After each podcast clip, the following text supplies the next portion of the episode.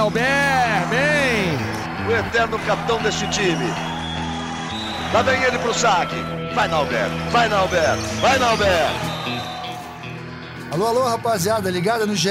Globo, episódio 56 do Na Rede com o Nauber.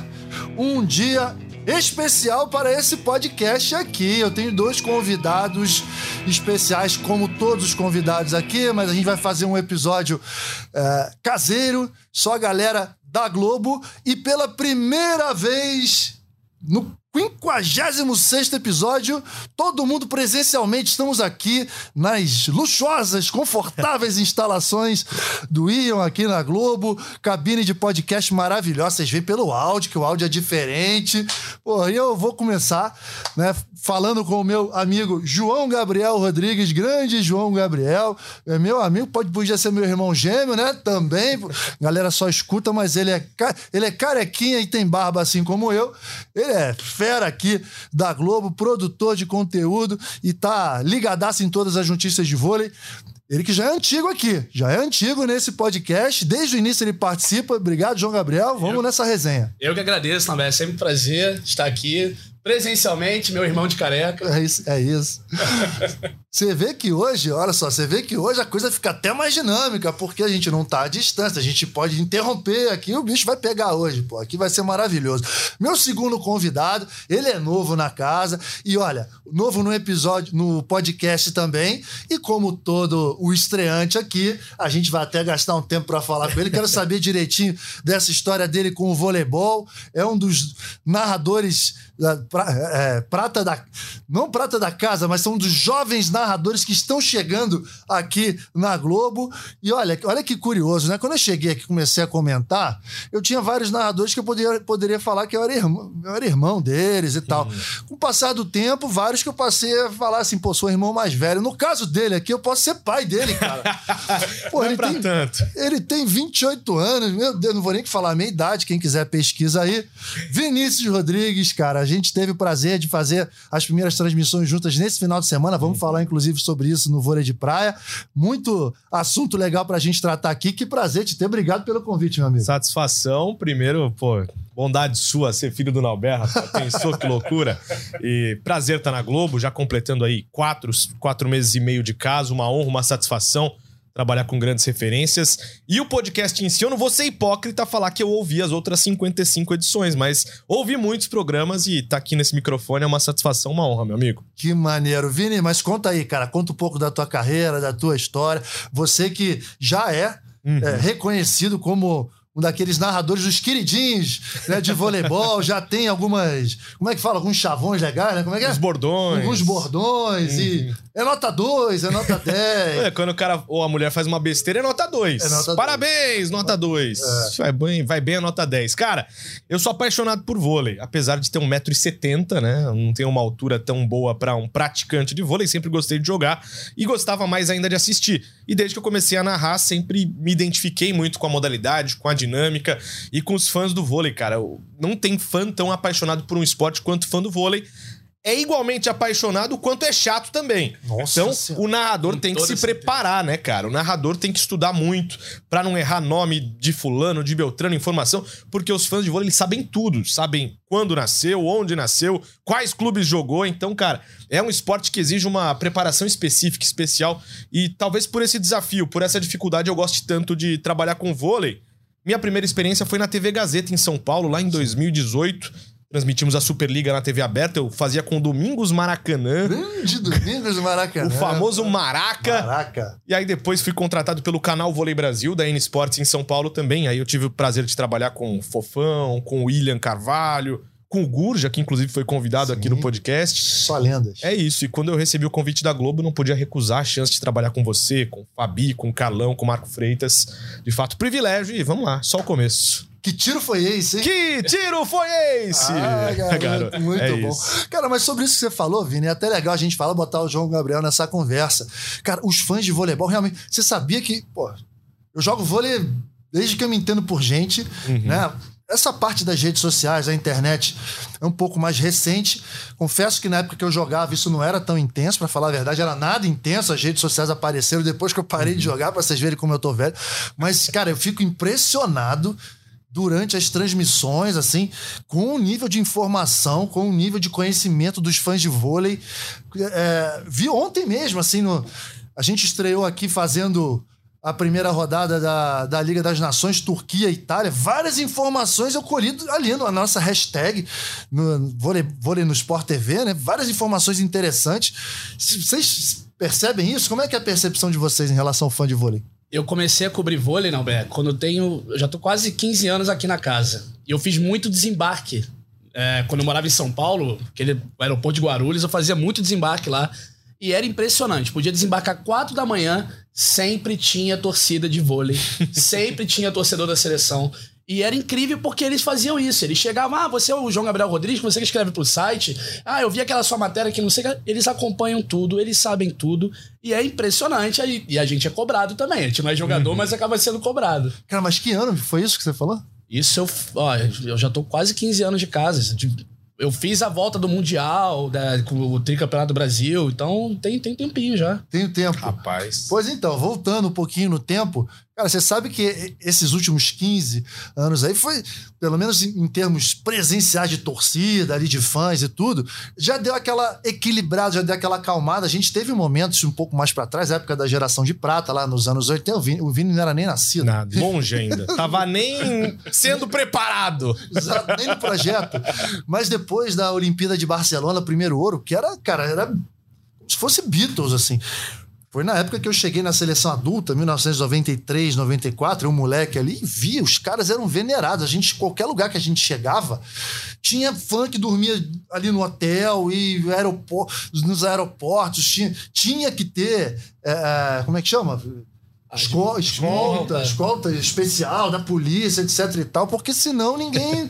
senão a segurança ficava comprometida, cara. E mesmo, né, com aquela Agora deu uma baixada, deu uma equilibrada, digamos assim, uma estabilizada nisso tudo. Agora vem a internet para mostrar que o voleibol é muito forte, né? Como é legal. Cara, é muito louco. Eu gosto de falar nas transmissões e a galera curte que o Brasil é o país do vôlei, bicho. Modalidade olímpica coletiva mais vitoriosa, com mais medalhas, masculino, feminino. E prova disso, Nauber, esses dias eu transmiti junto com a Fabi o Jogo das Estrelas. Sim. Fomos lá para Osasco, em São Paulo, cara, organizado pelo Serginho Escadinha. E, bicho, a gente desceu da cabine sem brincadeira pra ir pra quadra, acabou o jogo, e a Fabi encerramos e tal. A Fabi, pra descer da cabine até a quadra, ela demorou uns 15, 20 minutos. Porque era parada a cada 10 centímetros para tirar foto, para dar autógrafo, para dar abraço.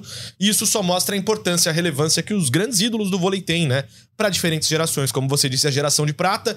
Então, eu falo com minha mãe, ela idolatra o William, ela idolatra aquela galera toda da época, a sua geração, que já é um pouco mais da minha turma, que acompanhou Atenas, que depois também vem para os ciclos femininos em Pequim e Londres, também idolatra Sheila, Thaisa, as meninas do Zé Roberto Guimarães, e esse pessoal mais novo que chega agora e começou a acompanhar na Rio 16 e tá acompanhando essas novas gerações que chegam, cara. Então, de fato, o vôlei marca muito a vida de quem curte e quem acompanha o esporte. E não é pouca coisa não, né? São medalhas e medalhas durante todos esses anos. Pois é, isso que eu ia falar, né? Isso tudo não aconteceria se não fossem as medalhas, se não fossem os títulos e que a gente continua correndo atrás, porque a gente sabe que existe uma história, uma história muito forte, uma tradição muito grande, e a gente tem que correr atrás, cara, porque os outros estão melhorando, hein? E aí já falando sobre isso, né, entrando no assunto vôlei de praia, né, Vini? A gente cobriu nesse último final de semana a etapa Elite 16 do, lá em Ostrava, na República Tcheca, do Circuito Mundial de Vôlei de Praia. Agora uhum. não é uhum. mais Circuito Mundial de Vôlei de Praia, né? Como é que é o nome? É Pro Tour. Pro Tour. Pro Tour, não sei o que e tal. Tem Elite. Mas é o Circuito Mundial. É o Circuito Mundial. É o Circuito Mundial. Não tem como, é. Mudaram os nomes. É que nem Liga Mundial e Grand Prix para Liga das Nações. Mudaram os nomes, mas a competição, a relevância da competição é sempre aquela. E a gente viu, né, na final feminina, a Rebeca Talita chegando, mas perdendo para duas meninas jovens da Alemanha, Miller uhum. e Tilma. Fiquei muito impressionado. Eu lembro que durante a transmissão você me perguntou: e aí, favoritismo de quem? Não, cara, eu só botei dois sets aqui, que eu acho que vai ser 2 a 0 para Rebeca e Talita. E foi 2 a 0 para a dupla né? da Alemanha, da, da, Alemanha. E na final masculina, a gente viu um jogaço, né, cara? Uhum. Mol e Sorum venceram por 2 a 1 a dupla da Casa da República Tcheca, Perusic e Schweiner. Peruzic e Schweiner. Esses caras que estão em ascensão, hein? Olho nesses caras. E o Maurice Sorum que eliminaram Uhum. Né, os brasileiros nas quartas de final eliminaram o André e Jorge. A Alisson e Guto também ficaram nas semifinais, perderam para os holandeses, né? Brouwer e Milsen. Ó. Ó, assim, isso, assim, tudo de cabeça, hein? tudo de cabeça. Tá voando. E aí, cara, o que, que vocês acharam? Uh, o nosso vôlei de praia é, tá tá com essa confiança toda, tá demonstrando essa confiança. O que, que vocês imaginam aí que precisa ser feito nesse início de ciclo olímpico que já tá no meio, porque o ciclo olímpico dessa vez é um pouco mais curto? Cara, eu, eu não sei se, se o João concorda, se o Alberto concorda, se você em casa que tá no podcast também concorda, mas é um cenário um tanto quanto preocupante que o vôlei de praia apresenta pra gente hoje. Se lembrar que na estreia da modalidade em Atlanta até os Jogos do Rio, o Brasil sempre tinha pelo menos duas medalhas por edição olímpica e agora em Tóquio não teve nenhuma. É, de duas, uma. Ou o Brasil parou no tempo, ou o mundo acelerou e o resto do mundo tá muito mais avançado que o Brasil. Ou os dois, né? Ou o Brasil que não evoluiu tanto na modalidade e o resto do mundo. Como se explica uma dupla norueguesa, um país tão pequeno, uh, que não tem um clima tropical, que não tem a prática na praia tão propícia assim, ter os dois melhores atletas do mundo hoje, Mal e Sorum, e o Brasil com tantas praias, com tanta história, tradição, colocar as suas melhores duplas nessa etapa de Ostrava, por exemplo, até as quartas de final. Alisson e Guto e André e George foram os melhores colocados. Quando, se a gente voltar 10 anos atrás, só dava Brasil e Estados Unidos em tudo quanto é campeonato, circuito mundial, Olimpíadas, eh, Jogos Pan-Americanos e hoje nem sinal de norte-americanos e nem sinal de brasileiros na semi e na final masculina. No feminino, a Thalita e a Rebeca chegaram, foram as melhores, é bem verdade, mas na final a surpresa total. Como disse o Nauber, a, a Miller e a Tillman não, tem grande relevância no cenário internacional. Vieram do qualifying. Exatamente. Se a gente for buscar o histórico dessa dupla alemã, nada, entendeu? Não, não tinham relevância em nenhuma das etapas anteriores dessa edição do circuito, nada em relação a campeonato mundial. Então foi uma grande surpresa e, e vale destacar, né? A Thalita já é experiente, 39 anos. Então, é, acho que falta essa renovação, falta esse investimento. E uma coisa que, na minha opinião, atrapalha muito, não sei se o João concorda, é as duplas não param, cara. O tempo todo tá mudando. Você não sabe quem é parceiro de quem, você não sabe. Sabe? E os você outros países um vão mantendo. É né? É isso, João. E, você vê dupla espanhola que tá mais de 10 anos junto, dupla norueguesa que tá 8 anos junto. Cara, então isso atrapalha demais. E uma questão, vocês acham que toda essa confusão que teve aqui nesse, nesse início de ciclo, com, com as mudanças no, na estrutura da, do nosso campeonato local, também isso pode atrapalhar? Atrapalhar, atrapalha, João. Mas eu gosto de falar muito mais assim desse aspecto que o, que o Vini falou, né? Assim, é, a nossa renovação, a categoria de base, tanto na quadra quanto na praia, a gente tá deixando a desejar. A gente ganhava todos os mundiais, sub-19, sub-21, uhum. agora já tá um pouquinho mais difícil. Na minha opinião, montar uma estrutura de vôlei de praia é até mais fácil do que a estrutura de vôlei de, de, de quadro, porque já existem centros, né? Você conhece uhum. bem, né, João? Uhum. Já existem centros Brasil afora. Tem lugares que têm uma tradição muito grande. É só organizar, só levar a estrutura da confederação para lá, talvez, para fomentar essa renovação. E acho que isso que o Vini falou é fundamental, né? Existe uma confusão dessa questão do circuito brasileiro, etc e tal, mas também existe confusão entre os atletas, tá? Vamos falar a verdade, porque é um troca-troca danado, ninguém consegue se entender. É, no momento que era para manter, se separa, e aí vai, aí tem que correr atrás, começar tudo de novo. E como o Vini disse, Dupla da Holanda, que a gente fez o jogo, eles estão há mais de 10 anos juntos. Dupla da Espanha, estão há 13 anos juntos. O e Sorum, tem, um tem 24, outro tem 26. Eles já estão desde 2016 juntos, uhum. faça a conta aí. São seis anos juntos e vão continuar a vida inteira, cara. Por quê? Porque existe um planejamento.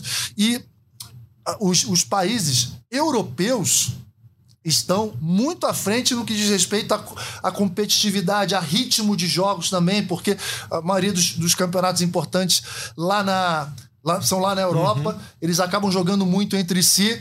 Então, eu acho que a explicação, né, para essa história, antigamente era só Brasil e Estados Unidos. Nós estamos preocupados. Imagina os americanos, porque não tem ninguém, nem no feminino, no masculino, tá chegando ninguém lá nos Estados Unidos também. Né? Tá uma dificuldade de renovação. Eu acho que esses países europeus, esses países europeus frios vieram para ficar e olho demais neles, né? E é, e é muito louco, porque além de Noruega, a gente vê República Tcheca fazendo a final, uma dupla também que tá em ascensão pura, o tal do Perucite na opinião do Nauber na transmissão e na minha também, foi o melhor jogador da final. O cara jogador do varreu a quadra inteira. E você pensar na quadra de vôlei de praia, são apenas dois jogadores. Então ele tocava em todas as bolas. Era largada, era ataque na paralela, na diagonal. Então, são países que estão crescendo, estão desenvolvendo e o Brasil tá ficando pelo caminho. Agora, vamos lembrar do, do pódio de Tóquio 2020. No masculino, Noruega com ouro, Rússia com prata e o bronze com Catar. Que isso, né? Olha isso. Cadê Brasil e Estados Unidos? Aí, não tem, né? Não teve. E no feminino, ouro com Estados Unidos, que tinha participação brasileira lá, que o nosso querido Fiapo, né? Fiapo, Guilherme Tênis era, Fiapo. era o técnico. Prata com Austrália e bronze com Suíça. Isso é quase tra tradição da Suíça nessa história toda. E quarto lugar, Letônia. Olha aí. Rolê aleatório, né? Rolê aleatório. O Qatar, pra mim, foi o mais aleatório e dupla do carisma, né, cara? Ah, acho Os dois. Qatares sensacionais acabaram nas quartas de final nessa etapa que nós cobrimos em Ostrava. Foram eliminados. E vem cá, Vini, Rebeca e Thalita, você acha, esperava mais delas ou, ou as alemães que foram, foram mais agressivas do que a gente imaginava? Essa Miller com mais de 1,90? Sei não, a menina tem 20 anos de idade, hein, cara? Bizarro, né, cara? Porque a gente não tinha muita informação, né? Nem da Miller, nem da Tillman, que é um pouco mais velha, tem 30 anos. E pra procurar nos próprios sites de vôlei, no site da federação, não tinha muitas coisas, né? Muitas competições relevantes. E a Miller, grandalhona, 1,92m, eh, deu o que falar. A Tillman mais técnica, mais passadora, mas a Miller, claro, tem aquele problema na manchete, entregou muitos pontos de graça, majoritariamente na semifinal, né? Mas Na na, final final, ela uma. acertou tudo, cara. Ela jogou demais na final. E sobre a Thalita e a Rebeca. Levantamento de toque dela. É é verdade. Impressionante. Mostrou muita. Então, surpreendeu demais. Surpreendeu demais. E a Thalita e a Rebeca eu gostei. Eu gostei muito da, da competição delas. Ganharam todos os jogos. Chegaram com 100% de aproveitamento na final. Na semi, elas passaram de passagem pelas suíças, medalhistas de, de bronze em Tóquio, como com certa tranquilidade, mas na final não estavam inspiradas. Não, não foi o dia delas. O jogo não encaixou. No começo do segundo set, se eu não me engano, as alemãs abriram 5, 6 a 1 no comecinho, e aí pra pegar no vôlei de praia é muito difícil. É, pra gente concluir esse assunto vôlei de praia, acho que vocês vão concordar, mas eu quero ter o aval de vocês, a chancela de vocês. Vôlei de praia mudou. Nós continuamos sendo o país mais técnico no vôlei de praia. Mas, se não tiver parte física tinindo, e eu não tô falando só da. da- do, do percentual de gordura, do tá chegando muito rápido, não, nada disso não. A quadra diminuiu, eu tô falando de tamanho mesmo, de altura. Tanto no feminino quanto no masculino, a gente vê bloqueadores sempre mais altos e isso tá passando a, a ser fundamental. A gente tá passando, a gente tá vendo uma mudança definitiva do vôlei de praia, porque é um pouco cíclico, né? Antigamente a gente via duplas com, ah, com um cara alto, mas aí depois apareciam dois caras com a mesma altura que tinham um side-out muito bom. Não, eu vejo que pro sistema de vôlei de praia hoje em dia, se não tiver uma jogadora alta para bloquear, um jogador alto para bloquear, para dar pressão ali no bloqueio, vai ficar difícil para qualquer time. Vídeo no masculino a dupla espanhola, que é uma das um dos melhores side-outs que tem, eles viram bola muito fácil, mas eles não conseguem bloquear. Aí acaba o quê? Eles acabam sempre perdendo lá em cima, né? 21 a 19, é, 36 a 34, eles acabam perdendo. Falta um pouquinho de, de bloqueio. E no feminino também, as nossas duplas brasileiras são técnicas, mas acho que está faltando um pouquinho mais de pressão né, na, no bloqueio para jogar de igual para igual com essas europeias grandonas. Certo? Certo. Por exemplo, a Thalita e a Rebeca. A Thalita tem 1,81 e a Rebeca 1,75. São duas craques, cara. É. Batida no saque perfeita, a Rebeca uma das melhores sacadoras da competição, a Thalita, três edições olímpicas, Pequim, Londres, Rio, dispensa apresentações, mas de fato esse, esse é, um, é um detalhe, é um ponto importantíssimo. A Miller, 1,92m, só aí ela já ganha 10 centímetros da nossa jogadora mais alta. 10 não, 11. 11 centímetros mais alta em relação à Thalita. Isso fez muita diferença na final e certamente vai fazer diferença em todas as outras etapas do Elite 16. E no masculino, hoje com menos de 1,90 é difícil achar um jogador no, no topo, né? 1,90 é difícil. E a gente tava vendo aqui, o Bruno Schmidt tem 1,85. Fenômeno. Fenô- Fenômeno, mas tem essa dificuldade justamente por causa desse, desse ponto físico, né? Tem essa dificuldade, como outros jogadores, mas, em compensação, os grandes resultados da vida dele foram o quê? Com o melhor bloqueador hum, de todos, exatamente, né? Exatamente. O Alisson deu casamento perfeito nessa dupla. Quando tem um baixinho, cara, tem que ter um cara gigantão, que eles incomodam no sistema defensivo e viram bola. Esse é o caminho do vôlei de praia. Certo, meus amigos? Certo. Então vamos de Liga das Nações, que começou. Olha só, galera, a gente está gravando esse episódio aqui na quarta-feira, três horas da tarde. A rodada do de hoje tá rolando, mas vamos falar. Já tem resultado aqui, tem dois resultados importantes. Ó. Sérvia ganhou da Bélgica por 3 a 1 e a China ganhou da Holanda por 3 a 1 também. São os, os dois resultados, dois times que. Esses quatro times que estrearam hoje. Mais tarde, Polônia e Canadá, estaremos nessa transmissão, hein, Vini? Juntos, é Polônia isso. e Canadá. E 10 horas da noite, Coreia e Japão também, transmissão do Sport TV 2. Isso a gente está falando de de quarta-feira. O episódio está indo no ar na quinta-feira, meio-dia. Então, eh, os resultados já terão saído. Mas vamos falar da estreia brasileira, vamos falar dos resultados do primeiro dia. A gente teve Tailândia ganhando da Bulgária por 3 a 0 Na minha opinião, um resultado normal. Uhum. Turquia ganhando da Itália por 3 a 0 eu fiz esse jogo, a gente vai falar sobre esse jogo, porque foi um jogo bem interessante. Mostra um pouquinho das intenções desses times para a própria Liga, Liga das Nações. A gente viu o Brasil ganhando da Alemanha por 3 a 1 Estados Unidos ganhando do, da República Dominicana por 3 a 0 João Gabriel, alguma coisa chamou muita atenção nessa primeira rodada? Entre todos esses jogos. Lembrando que nós no Sport TV transmitimos três desses quatro jogos. Vamos transmitir tudo, hein, cara? Tudo A galera vai se cansar. É. Imagina, pô, a galera que tá me, me escutando, comentando o jogo, vai, ainda tem podcast para escutar, meu irmão. Se não se cansarem de mim agora, já era. Mas aí. É, o que me impressionou muito, antes mesmo do jogo do Brasil, foi é, o resultado de Turquia e Itália, né? Porque a Turquia jogou com um time completo, é um time muito forte, tem, é, tem dado muito trabalho para as seleções, aquelas seleções tops. O Brasil sempre tem muita dificuldade com a Turquia, mas a Itália apostando numa, numa seleção ainda bem longe de ser a seleção que a gente espera da Itália, sem Egonu. É, foi um resultado que, tudo bem, como as duas seleções estão em momentos diferentes, é um resultado até o que é esperado mas é, ver que a Itália ainda não está tão interessada assim nesse momento em pensar na Liga das Nações. A Turquia, por outro lado, já quer se preparar totalmente, já pensando também lá na frente no Mundial, né? É ano de Mundial, isso tudo faz toda a diferença. É... E pensando agora um pouco depois, no jogo do Brasil, a seleção me, me, apresentou ser uma seleção ainda em, forma, em formação. Zé Roberto trabalhando muito as meninas, mas foi muito consistente para um primeiro jogo de Liga das Nações. A Júlia Bergman, que é uma das apostas do Zé Roberto, muito bem. A Diana, muito bem. A Naemi, muito bem. Foi um jogo que eu esperava até um pouco mais de dificuldade. É. E aí, Vini? Cara, é impressionante ver essa renovação, né? Que ao mesmo tempo. Você que... não viu o jogo, mas tá desculpado é porque você estava se preparando. você estava se preparando pro, pra transmissão de mais tarde, Estados Unidos e República Dominicana, é dar aquela geralzinha, né? Aquilo que você é um cara de jogo de cintura e tal. É isso. Aquela... E aí fala de Estados Unidos e República Dominicana se quiser também, mas fica à vontade. Pois é, eu tava com o pessoal aqui na redação, eu tava fazendo meus estudos para Estados Unidos e República Dominicana e a TV tava rolando o jogo do Brasil. Então, entre um ponto e outro eu via. E aí começou a me chamar de fato a atenção a Júlia passa demais e começou a virar muita bola, né? Foi a melhor pontuadora do jogo com 19 acertos. E aí eu fui pesquisando, né? Quem que é essa menina? E fui ver que, de fato, ela não atuou em alto nível aqui no Brasil, na Superliga, e tem desenvolvido sua carreira no Universitário dos Estados Unidos, na Universidade da Geórgia. Então, é uma oportunidade de ouro para ela, que é uma oportunidade de ouro, que é um momento importante para ela representar a seleção brasileira. Então, dentre esses outros nomes citados aqui pelo João, a Diana, a Naemi, velhas conhecidas do Zé Roberto, ambas trabalharam com ele em Barueri. A Naemi já saiu, a Diana segue na equipe paulista. Tem aí a experiência de Pridaroit, de Macris. Então, Carol, Carol foi muito bem ontem também. É a melhor bloqueadora da partida, inclusive. Então, acho que essa mescla é o caminho ideal.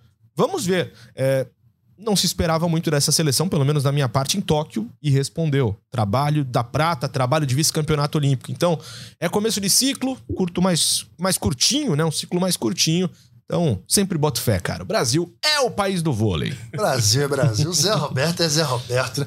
Se tem alguma. Olha, se não fosse o Zé, a gente estaria preocupadíssimo. Preocupadíssimo. Princip... Não pela qualidade das jogadoras, absolutamente, porque é um time com potencial, sim, mas pela pouca rodagem. Ele mexeu bastante. Do time que iniciou ontem o jogo, tinham quatro jogadoras que foram a Tóquio, né?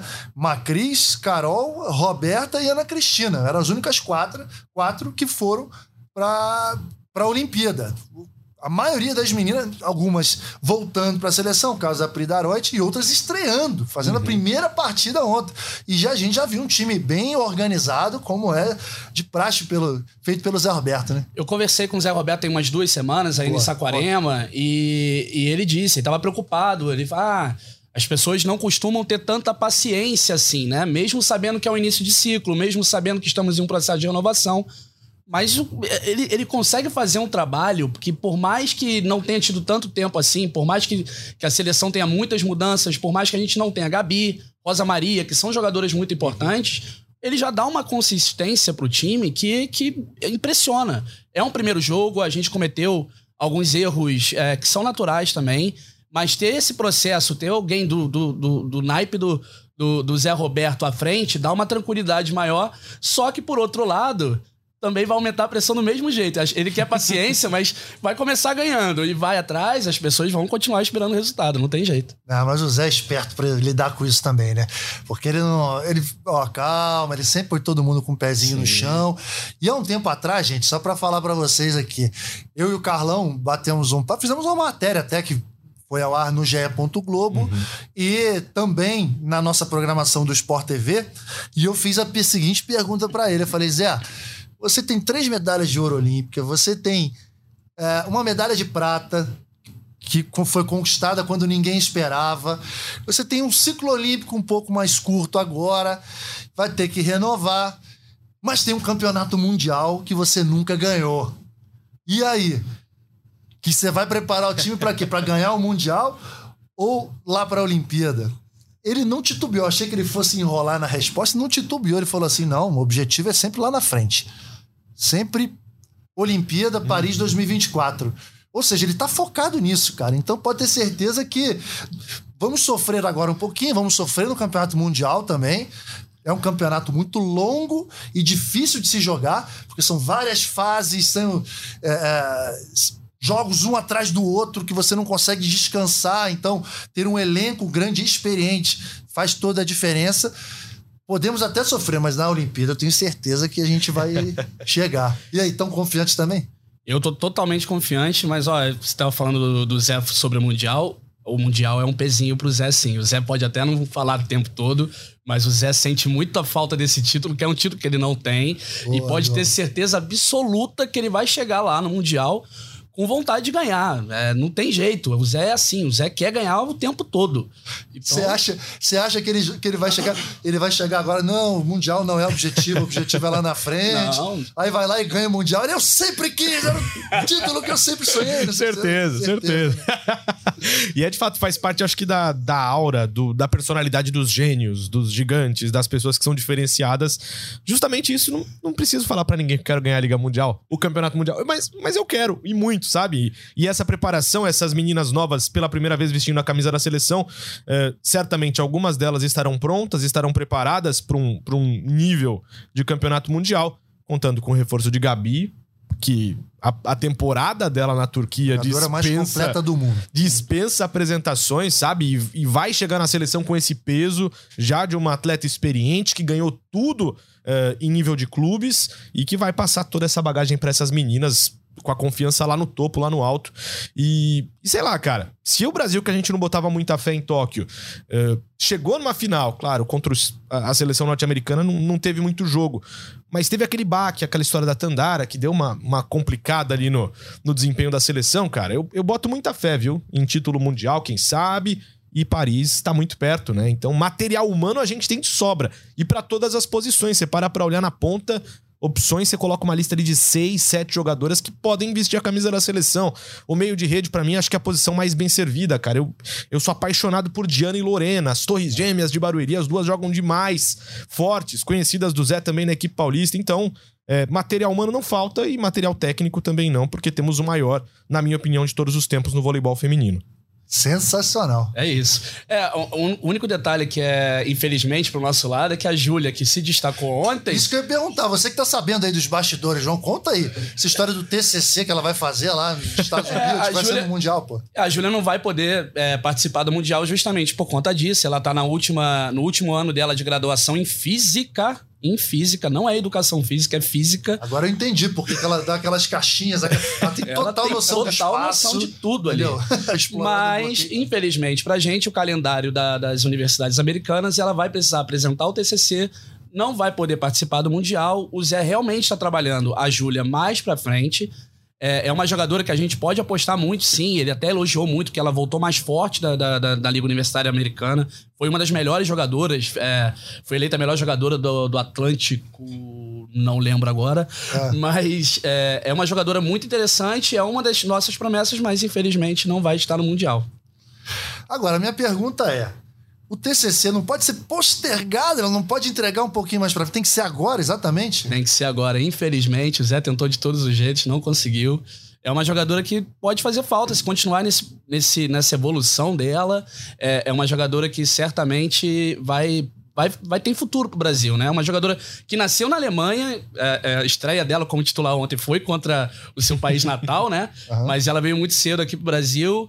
É, é uma jogadora que o Zé tava, tinha muito medo lá atrás, porque tinha a chance dela acabar desistindo do vôlei justamente por conta da, da universidade. Só que ela evoluiu muito nos Estados Unidos. O Zé tá realmente impressionado com ela. Tanto que já deu a, é, a, a chance dela começar pelo passe. A Ana Cristina, que era uma jogadora que estava em Tóquio, começou na reserva justamente por conta disso. Uma preocupação do Zé de dar uma estabilidade maior no passe da seleção ontem. E funcionou muito bem, né?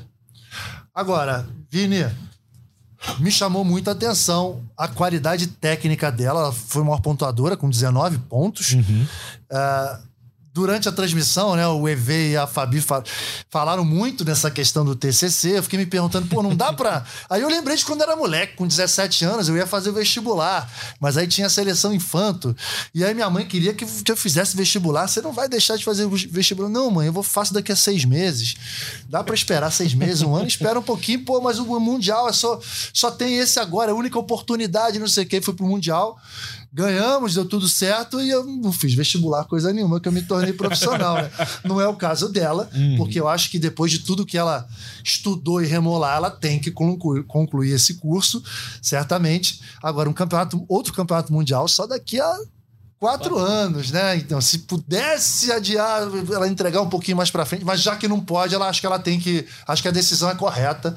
Ela, ela é muito jovem também, né, não? É, São é. 21 anos. É, é, é uma jogadora que realmente tem muito futuro, tem como esperar, aguardar um pouquinho desse Mundial, deixar esse Mundial de lado, infelizmente, mas é uma jogadora que tem muito futuro pra gente. É isso, e para esse momento não seria uma protagonista, eu acho, sabe? Para uma competição desse calibre, Exatamente. até pela pouca idade. É, vai fazer falta? Vai para uma composição de elenco, para função, para passar em momentos de complicação ali. Mas eu, eu colocaria também como prioridade os estudos, a faculdade de física, o TCC, completa, tem uma profissão, tem um diploma e depois arrebente e ganhe muitos títulos com a seleção. Certamente, gente. E ela é um caso. Uh, único, pelo menos, uma história recente das seleções brasileiras.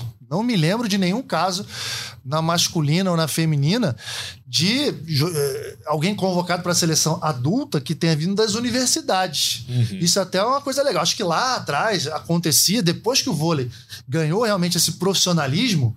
Uh, Agora, mudou um pouquinho porque a longevidade aumentou. Tem muita gente optando sim por fazer a universidade lá e depois começar a carreira profissional. Existe uma longevidade um pouco, maior no voleibol, mas pouquinho de tempo lá para trás, a gente pensava o seguinte, os 30 anos, pô, mas peraí, vou me formar dos 20, aos 23, 30 anos já parei de jogar, vou ter só 6, 7 não, tem que começar a jogar agora. Era um pouco da mentalidade. Eu tive, depois desse campeonato infanto lá em Portugal, eu tive convite de duas universidades americanas. Minha mãe brilhou os olhos, ela, meu, meu filho vai para lá. Eu falei, não, mãe, vou, pô, não, não, tem que ir para a seleção juvenil, tem que ir para a seleção adulta, senão vou perder, vou me perder por lá. E acho que é um caso que inicia uma história que, que pode ser inspiradora para outros atletas das categorias de base também, né? De ir para uma universidade, se formar, porque a gente sabe o quanto que faz falta depois, né? Vocês não acham isso também? Com toda certeza. E ela tem o diferencial que ela tá do lado do Cláudio Pinheiro, né? Que era o, o assistente Lá no do Zé Georgia Roberto. Tech? Exatamente. Ah, não sabia disso não, cara. ela, que legal. é- ela, ela tá muito bem acompanhada, é um, é um, é um profissional completamente reconhecido, muito amigo do Zé Roberto. O Zé Roberto, durante todo o tempo, ligava pro Cláudio para perguntar como que ela tava. Então, ela tá muito bem acompanhada, tem essa segurança. E é um caminho muito interessante mesmo. Ela joga com outras brasileiras também. A, Mari, joga ao lado dela, foi muito bem também na competição. É, é um caso realmente muito interessante pra gente. Ah, bacana, cara, muito legal. Galera, o que, que vocês acharam? A primeira transmissão que nós fizemos foi Turquia e Itália. Eu tava nessa transmissão e aí me chamou muita atenção o novo layout da quadra, o novo sistema. né? É, agora, os bancos todos ali do lado do primeiro ato, coisa que não era. Talvez buscando um pouco da referência da NBA, né? Colocar tudo ali na tela. E tempo técnico no 12, um tempo para cada técnico. Na minha opinião, o maior acerto de todos, porque o jogo fica mais dinâmico. E aí, vocês gostaram? Ficou mais legal? Vocês gostavam daqueles tempos técnicos de 8, 16, depois dois tempos disputando? Nossa, tava chato demais, cara. Isso que eu ia falar, cara, porque ontem eu e o Calão, acabou o primeiro set, a gente falou, nossa, mas já? Rápido, né? Rapaz, e acabou o jogo, a gente falou, nossa, mas já? Fizemos Estados Unidos e República Dominicana, é bem verdade que foi 3 a 0 com parciais dilatadas, mas tornou mais dinâmico o evento, o show, não é tão maçante, e comentamos também sobre isso na transmissão, né? Ele falou, na minha época a gente tinha jogo de 3 horas e meia, jogo de 4 horas, aquela história da vantagem e etc, etc. Então acho que das modernizações, da nova da nova tentativa de tornar a partida mais dinâmica, gosto, gosto muito e que continue assim, seja espalhado para os outros campeonatos também, cara. Você gostou, João? Primeira vez foi aqui no, no, no Mundial de Clubes. Exatamente. Em Betim, né? Exatamente. É, é, Eu já tinha gostado muito ali, mas não tinha sido totalmente aprovado. E aí? É, eu, eu gostei muito. É uma é- essa tentativa da federação nos últimos anos de tentar tornar o jogo mais dinâmico, como, como o Vini bem disse. É, eu acho que funciona muito bem. É um. É um é uma forma de atrair mais é, o público, novos públicos. É, a questão, como você falou, de colocar os técnicos ali aparecendo, acho que isso funciona muito bem. Você vê o Zé Roberto nervoso ali naquele momento. Então, eu acho que são, são mudanças que vêm para o bem. E, principalmente, o que me agradou muito foi realmente a redução da, da- do tempo técnico. Isso, isso faz toda a diferença. É, eu entendo que o técnico quer passar essa, é, é, é, as Quero orientações. falar sobre isso também, mas vai. Eles vão usar, vão acabar usando, como usaram ontem durante dois sets no, no jogo do Brasil, usaram o desafio. O desafio não tinha nada pra aparecer. Eles pediram o desafio pra poder passar a orientação. Mas eu acho que isso, com o tempo, vai tornar um jogo mais dinâmico, vai mais atraente, mais atrativo. É, eu gostei, gostei bastante. Meus queridos técnicos, minhas queridas técnicas, vou falar uma coisa pra você. Tem, tem gente reclamando, cara, como eles são chatos, esses técnicos aí que querem ficar falando, falando, falando. Meu Deus do céu. O voleibol é um dos esportes que o técnico mais participa. sabe? A, a gente não pode reclamar disso. Poxa, e três paradas durante o set não tão suficientes? Pelo amor de Deus, né? Sem falar que eles ficam ali à beira da quadra e podem ficar falando o tempo inteiro. Sem falar que existem os desafios que eles podem ficar falando ali. O que, que eles querem É mais, meu Deus? E, e, por exemplo, no jogo de ontem, o ginásio tinha pouquíssima gente na partida, pelo menos que eu fiz, apesar de ser nos Estados Unidos, um jogo da seleção tinha ali mil, mil e quinhentas pessoas no máximo. Não era um público muito grande é, no duelo dos Estados Unidos. E, e- e o tempo todo, esse fato dos técnicos estarem em frente à câmera é muito legal, cara. Porque geralmente a gente vê eles de costas, né? Nas, nos jogos de Superliga, competições tradicionais. E o tempo todo, o, o Kurt Kirley e o Marquinhos Kivieck, cara, agitados de um lado pro outro, gritando. Isso é fantástico, isso é muito legal, agrega demais. E em vários momentos a transmissão, é, essa geração do sinal internacional, mostrava o quadro dividido, né? Os dois ao mesmo tempo, de frente, e aí a câmera ia afastando pro jogo continuar e. Gostei, gostei e, e- e tá bom, né? Tá bom parar o jogo três vezes, tá bom, né? Pô, não dá, cara. Eu queria que fosse comigo. Eu queria estar jogando agora, cara. Porque, pô, ficar aguentando técnico no ouvido o tempo inteiro, cara, coisa chata. E, e- mas eles gostam de falar, eles precisam falar, né? Técnico de voleibol, eles, eles são criados, são educados dessa maneira, pra falar bastante. Então, gente, a gente é super é, exigente, né? Cobra muito as organizações que tomam conta, que coordenam as competições de voleibol, tanto aqui no Brasil, a CBV, a Federação Internacional, mas dessa vez ó, a gente, pelo menos na minha opinião, eles acertaram em cheio em tudo. Primeiro nessa questão do layout que a gente está falando, que acho que foi um grande acerto para televisão. Nossa senhora, ficou perfeito da gente poder ver todas essas movimentações. A identidade do... visual é muito bonita também. Né? Exatamente, eu acho as, as letras, né, toda essa identidade visual, a questão das paradas que diminuíram e também o sistema de ranking. E ontem a gente já viu uma demonstração do que vai acontecer em todas as competições. Eu tenho certeza que a Itália teria vindo ainda mais desfalcada se não fosse pelo novo sistema de ranking. Duvido que a Turquia, ok, tá jogando em casa, vai ser a sede, a sede das finais e tudo, mas a Turquia, que, pô, semana passada tinham várias jogadoras da, da seleção turca que jogou ontem, elas estavam jogando a final da Champions League, né? Não uhum. tiraram nem folga para poder atuar ali, jogar e já conquistar resultado. Por quê? Porque todas as competições agora valem sim pontos no ranking e que vão decidir a classificação olímpica lá na frente. Então, para a gente clarear o que vai ser, né? A França já está com uma vaga, sobram 11 vagas. Teremos lá no final de 2023 três torneios com oito times que serão escolhidos de acordo com o ranking. Uhum. Os dois primeiros de cada torneio pré-olímpico classificam direto para a Olimpíada. Então, França, um, mais seis, sete. Ficam faltando cinco vagas que serão é, definidas diretamente por esse ranking. E que Liga das Nações vai contar, Copa do Mundo vai contar, tudo isso vai contar. Caramba, cansamos de ver assim, Copa do Mundo, ah, vai equipe B. Ano passado teve o cúmulo de ter uma bolha em Rimini, que, é, na Itália, a Federação Italiana organizou tudo para os outros times ganharem. E a Itália foi com time B, com time C, tanto no feminino quanto no masculino. Acabou isso, hein? Uhum. Acabou. E, e, essas primeiras rodadas já foram uma demonstração de que isso foi um grande acerto. O que, que, vocês falam a respeito? E fica mais atrativo, né? Porque você quer ver grandes nomes, você quer ver uma Itália com Paulo Legonu, claro que nesse momento ainda não. Você quer ver uma Turquia com força máxima, com cara curte, que é o que tá rolando nesse momento. E você quer ver o Brasil com Gabi, você quer ver o Brasil com o seu melhor nível. Isso atrai público pro ginásio, isso atrai audiência, isso aumenta a competitividade. Vai ser legal. Acho que esse ciclo tem tudo para ser bem melhor do que foi pro Japão, cara. A gente via no passado, inclusive, a China, né? A China ignorava completamente uhum. as primeiras competições do ciclo, porque eles faziam uma bolha lá dentro da China, escondiam o jogo para tentar chegar na, na, na, na Olimpíada e conseguir surpreender. Hoje, isso vai ficar muito mais difícil. Senão eles vão ter que abandonar completamente a questão do ranking e focar apenas numa competição única que seria muito complicado, causaria muito problema, poderia é muito é, seria perigoso, né? Você colocar uma em risco uma classificação olímpica para surpreender o outro time. É, vai ter que ser resolvido na quadra também. Gostei muito dessas mudanças. A mudança, inclusive, na Olimpíada também, diminuindo um pouco o número de jogos. É, é uma questão que. Você gostou dessa? Eu gostei. Gost... Aí eu já não gostei. Isso é uma discussão boa. É. Não gostei desse sistema de grupos da Olimpíada, não. Eu gostava muito desse sistema de dois grupos com seis.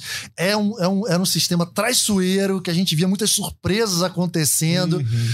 Minimizar a questão do arranjo de jogos que já aconteceu, que uhum. vamos ser bem claros e diretos aqui, que chegava na última rodada, ah, peraí, quero jogar contra o país X do outro lado, então ah, se eu ganhar um set aqui já tá ok, ou então se eu perder é melhor. Isso minimizou aquela questão do segundo, dos segundos uhum. e dos uhum. terceiros, mas eu gostava daquilo. Você prefere, prefere agora, João? Não, eu gostava muito, mas eu acho que como seleção, pensando no time, é um pouco melhor. Você dá um tempo maior de descanso, você consegue jogar um pouco menos. É, pensando no Brasil, é, para jogar em quadra, é melhor, mas realmente a gente tinha surpresas, a gente tinha. É, é a gente quase se complicou bastante com isso em 2016, com a seleção ficando fora, quase, né? Uhum. Acabamos sendo campeões, mas é, é, era muito mais é, é, instável, digamos assim. Só que eu, eu, eu, eu, acho que eu vou puxar um pouco o saco do Zé, que eu fiquei conversando com ele sobre isso. e acho que eu vou. Ah, o Zé gostou? Gostou. Conta aí, conta aí, conta tudo. Não, ele gostou, ele disse justamente isso, que dá um tempo maior, um pouco de, de descanso para as jogadoras, né? É... Cara, eu não entendo. Esses treinadores são demais. Olha só, a competição mais tranquila, fisicamente, de todas em, em que a gente joga, que a gente vê aí no cenário internacional, é a Olimpíada. Porque é a única que você consegue jogar em um dia e descansar no outro. Jogar em um dia e descansar no outro. Nenhuma outra competição você faz isso. Todas você tem três dias seguidos, e aí folga um, três dias seguidos. Aí, mas o Zé arranjou um jeito de gostar. O Zé é uma figura, cara. Eu adoro ele. Sensacional. É. E aí, Vini, o que, que você o que, Cara, você pensa a respeito? Primeiro eu tava pensando aqui sobre a estratégia das chinesas de esconderem o jogo, né? O famoso parabéns, nota 2, né? Esconderam tanto o jogo e não passaram da fase de grupos no Japão, hein? Incrível, parabéns. E, cara, eu gosto também, viu? Eu tô, eu tô, tô mais do lado do João. Apesar de você ser o anfitrião, Nauber, eu vou na dele, hein? Porra, brincadeira. Quer voltar, quer voltar aqui? Não pode fazer isso. Então, eu tô do lado do Nauber, então. Não, de jeito nenhum. Eu tô junto com o João Gabriel, cara. É, eu, eu, é. eu gostei, acho, acho importante esse tempinho a mais. A ver.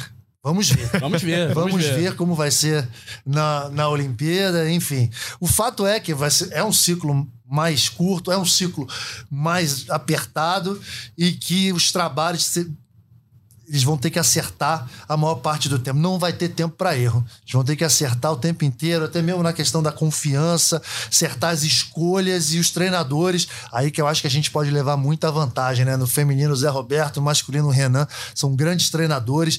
Então, assim, a, a margem de erro tem que ser pequena e os nossos técnicos são muito bons. Essa é a minha conclusão. Não, é não, meus amigos? Olha só. Pô, que gente, oficialmente que a gente tinha que falar, a gente já falou, foi Boa. maravilhoso. Tá? E tem alguma, vocês têm alguma notícia, alguma coisa fresquinha aí? Pô, João Gabriel tá, sabe de tudo dos bastidores, o Vini também, já, já vi que. É, mais ou menos, mais ou menos. estuda tudo, alguma coisa interessante para se falar? É, hoje, é, na verdade, saiu a divulgação do elenco do, do Sérgio Flamengo para a próxima elenco temporada. Definitivo. Definitivo a próxima temporada. É, traz o retorno da Bruno Honório, né? Que é uma aposta que saiu daqui de campeã Legal. pelo Minas. Craque, joga muita bola. Foi muito bem na Polônia, onde ela estava jogando nas últimas duas temporadas. E novidades, eles vão trazer uma, uma ponteira norte-americana que também foi muito bem na Polônia. E uma levantadora canadense, que é uma aposta do Bernardo. A gente vai ver ela hoje, hein, Vini? É isso. Ela tá inscrita para Vienel, então vamos vê-la. É, são, são novidades interessantes, é, trazendo Fernanda Isis, que estava em Portugal, a veterana Fernanda Isis, é, a Michelle de volta depois de 12 temporadas, se eu não me engano, fora. Então, é, é um SES Flamengo que chegou às semifinais na última temporada, depois de ficar fora nos últimos três, três Superligas, se eu não me engano. Então, é um time que tem tentado realmente voltar a brigar pelo título, é o maior vencedor da Superliga, é, apresentando um elenco novo, reformulado, é, para ficar de olho. É isso, gosto dessas mudanças na ponta. A Michelle voltando, como ele disse, e a norte-americana Veronica Perry, né? Vamos dar uma olhada como que funciona isso. E a levantadora Brie King. Essas estrangeiras que sempre que vêm para a Liga Brasileira despertam interesse a mais, né? Vem com um peso maior, vem aí com essa expectativa de que sejam protagonistas. Nem sempre isso acontece, né? Então, o torcedor já acompanha nas redes sociais, todos ansiosos para ver a canadense e ver a norte-americana em ação. E tem um detalhe interessante, a, canadense ela é cantora, ela já lançou CD e Eita. tudo. É, é, é uma é uma aposta aí também, vai. Caramba, os atletas hoje em dia são multifunções. Uma faz multi... física, outra é cantor. Como a coisa mudou. Influencers, é. não sei o quê. Tá demais. É, vamos ver. Mas, mais uma vez, a gente fala aqui, é uma observação bem legal, né? Mesmo com essa desvantagem né, que nós temos aqui no Brasil em relação à moeda, né? O dólar tá perto de 5, o euro perde 6, a gente ainda continua conseguindo trazer estrangeiras, tra manter estrangeiras, trazer estrangeiros, manter esses jogadores uh, na nossa Superliga. E é fundamental que a gente tenha esse pessoal para levar o nível da competição, né? É isso. A gente tem o Lopes, por exemplo, cubano, MVP da última Superliga, absurdo. Sondagens de França, Itália, do mundo todo querendo, e ele segue no, no Cruzeiro que aliás está se reforçando, né? Simplesmente o Lucão fechado com a equipe mineira, que já está num, num, nível técnico excepcional, excelente, melhor equipe do vôlei brasileiro, traz um Lucão e também as, a expectativa do Vacari, né? O nome que surgiu essa semana, ponteiro que tem aí o seu retorno foi confirmado é, já. Confirmado, foi confirmado, Ao, ao, voleibol brasileiro. Então, outro reforço de seleção, outro jogador de alto nível que brilhou muito aqui em Campinas e agora reforça esse já estrelado elenco do Cruzeiro. E é impressionante, eu também não. Eu acompanho o Nobel, cara. O dólar tá um absurdo, o euro tá um absurdo e o vôlei continua com essa força financeira. Que bom, né? Que bom que os times continuam mantendo o, o alto nível na nossa Superliga. É, dizem que, a, que a Osasco tá trazendo também a Dmazek, né? Que é uma, que é uma a, a polonesa, polonesa uma grande jogadora também, vai ser uma aposta para a próxima Superliga. É isso que você falou. Apesar da desvantagem financeira, a gente ainda consegue atrair pela qualidade da Superliga, né? É, e, e mais um detalhe. É, com essa moeda do jeito que tá, né? Com dólar e com euro, quer dizer, qualquer tipo de qualquer nível de, de atleta tem chance de ir para o exterior agora. A gente viu que o mercado abriu. Né? Antigamente, estamos falando aí de 15 anos atrás, 20 anos atrás, a gente via muitas sondagens nos top de linha, né? Nas jogadoras, nos jogadores top de linha. Esses sim tinham mercado no mundo inteiro. De mediano para baixo, aqueles que completam o time, ficavam aqui. Hoje em dia não, cara. É. Hoje em dia todo mundo tem espaço, todo mundo tem mercado. O mercado cresceu muito e mesmo assim a gente continua mantendo, a gente fica muito contente. É isso, alguns mercados alternativos crescem. República Tcheca, muitos jogadores Pô. vão para lá, Oriente Médio. A Liga Francesa, Liga hum. Alemã, são Liga Francesa crescendo, crescendo muito. muito. Então abrindo o mercado, abrindo possibilidades para lá e pra gente também, trazendo é, é, a, a, canadense realmente estava, por exemplo, estava na Liga Francesa. Então são apostas que a gente que os técnicos estão de olho, tá todo mundo de olho, tornando tudo muito mais aberto, muito mais atraente também. É isso. É isso, galera. Porra, obrigado aí. Que que é isso? Vou te contar episódio presencial, 100% presencial e, e bate-bola, que ataque e defesa, ataque e defesa muito bom. Vini, Vini, obrigado. Satisfação, não Vai voltar muito aqui. Opa! Tá aqui no Rio agora, tá aqui pertinho e é tal. Isso. Então, pô, Vini, chega aí na cabine, vamos só chegar, né? Tá tudo certo. O João nem, nem tava em casa, ele tava, tava, aqui, aqui já. Tava tô aqui trabalhando já. aqui, então pode me chamar. É só bater, abrir a porta aqui e me gritar na redação. A mesa é aqui atrás, né? É exatamente a mesinha do João é aqui atrás, cara. Excelente, cara. Como é bom isso tá acontecendo, porque, assim, foram mais de 50, 55 episódios, hum. todos eles muito especiais, muito legais, mas eu tava sentindo falta desse olho no olho aqui, de a gente poder se interromper, poder debater, poder, sabe, fica mais dinâmico. Inclusive, a gente tá falando da dinâmica lá da Liga das Nações que melhorou, a dinâmica no podcast melhora também.